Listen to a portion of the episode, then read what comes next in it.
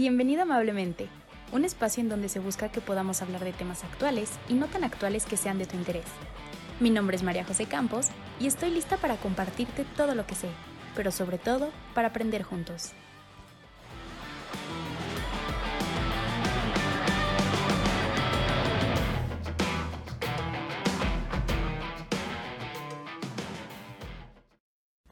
Hola, ¿cómo están? Espero que se encuentren muy bien. Yo estoy contenta de estar aquí con ustedes una semana más.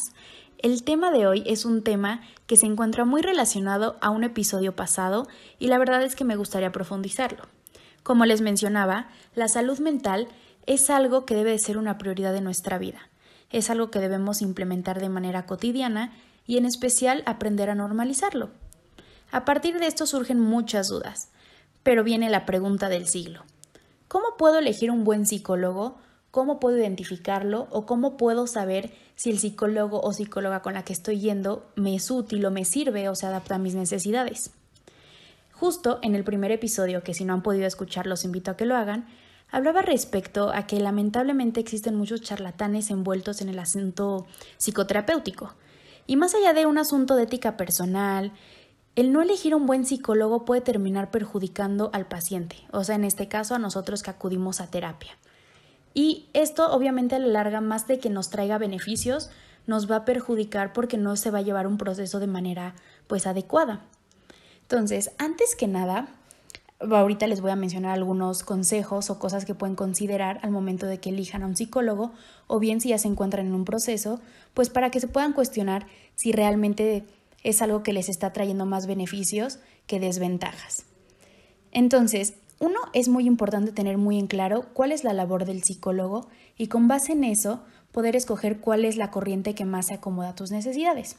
Hay un sinfín de, de corrientes en la actualidad, pero hay algunos a los que les funciona más el psicoanálisis, algunos el cognitivo-conductual, y eso es totalmente válido. Lo importante es que tú te informes cuál te gusta a ti, en qué consiste cada una y después puedas intentarlo. No siempre te cases con una idea, porque la, lo padre de todo esto, o lo divertido, es que tú puedas ir probando cuál te acomoda más, cuál se adapta más a tus necesidades, y es muy válido cambiar de opinión o ir modificando conforme la que más te funcione a ti en ese momento. Otro punto que podemos tener en consideración es que no porque un psicólogo le haya servido o funcionado a algún familiar o algún amigo que te lo hayan recomendado, significa que también te va a funcionar a ti. Siempre es encontrar un equilibrio entre una persona que te haga sentir bien, que te haga sentir cómodo, con la confianza de compartir las cosas, pero al mismo tiempo que te esté funcionando, porque de nada sirve ir a platicar y que tú veas que no hay realmente un avance, que tampoco esperes un avance de un día para otro, sino que lleves un proceso que lleva tiempo y que la verdad es un, un proceso que se le debe dar continuidad. Entonces, alguien que te haga sentir en confianza, que sabes que no te va a sentir, em, no te vas a sentir juzgado, que te va a escuchar, que tiene esta empatía y sobre todo que no te sientas tú con el temor de compartir cosas, porque en muchas ocasiones me han comentado algunos amigos e incluso me ha pasado a mí que omite situaciones de tu vida, del trabajo, al momento de compartírselo al psicólogo, porque sientes que en su cabeza está pensando como, ay, otra vez vas a sacar este tema, híjole, llevas ocho meses hablando de la misma persona. Y realmente la idea para que pueda funcionar y el proceso se dé de manera adecuada es que tú te sientas en esta confianza y comodidad. Otra cosa que es esencial es que cuando tú llegas a terapia con una angustia, con una situación, debes de salir con más paz y tranquilidad que con la que entraste.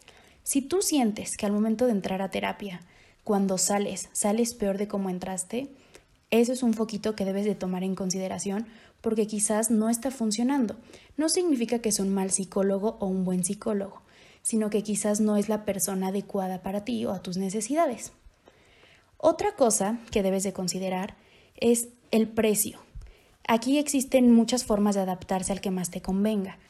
Y justamente en esta parte es donde los invito a que hagamos conciencia sobre los gastos y las necesidades que tenemos como prioridades porque en ocasiones, si somos realistas, podemos gastar o invertir más dinero en cuestiones de compras por internet, salidas, cuando a veces podemos hacer menos o considerarlo como menos importante el pagar una terapia. Y entonces hago otra vez hincapié. A la larga lo vamos a ver y vamos a, a recibir estos resultados porque es una inversión en nosotros mismos. Entonces, sí estaría padre que consideráramos que si en ocasiones gasto 500 pesos en comprarme audífonos, en comprar libros o en comprar maquillaje o en alguna otra cosa que nos guste, quizás sí estaría padre que empezáramos a considerar como una prioridad el atender nuestra salud mental.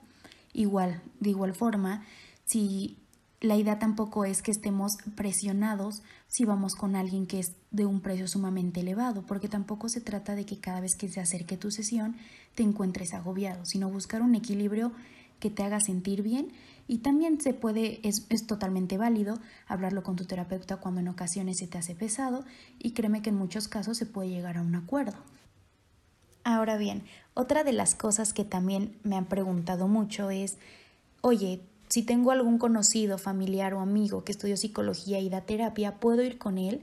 Yo sé que a veces nos inspira más confianza que estar conviviendo con alguien que ya nos conoce, que nos puede dar mejores consejos, pero no es lo ideal y les voy a decir por qué. Cuando estás tú con alguien que ya te conoce, no tiene una vista tan fresca, tan como de diferente perspectiva, entonces a veces el proceso terapéutico se puede entorpecer porque no te puede dar su opinión de un punto subjetivo. Y no quiero decir exactamente que te juzguen, pero ya tienen una imagen creada de ti. Entonces, si quieres que realmente los resultados sean totalmente favorables, sí es recomendable que acudas con alguien que sea ajeno a tu familia o a tus amigos.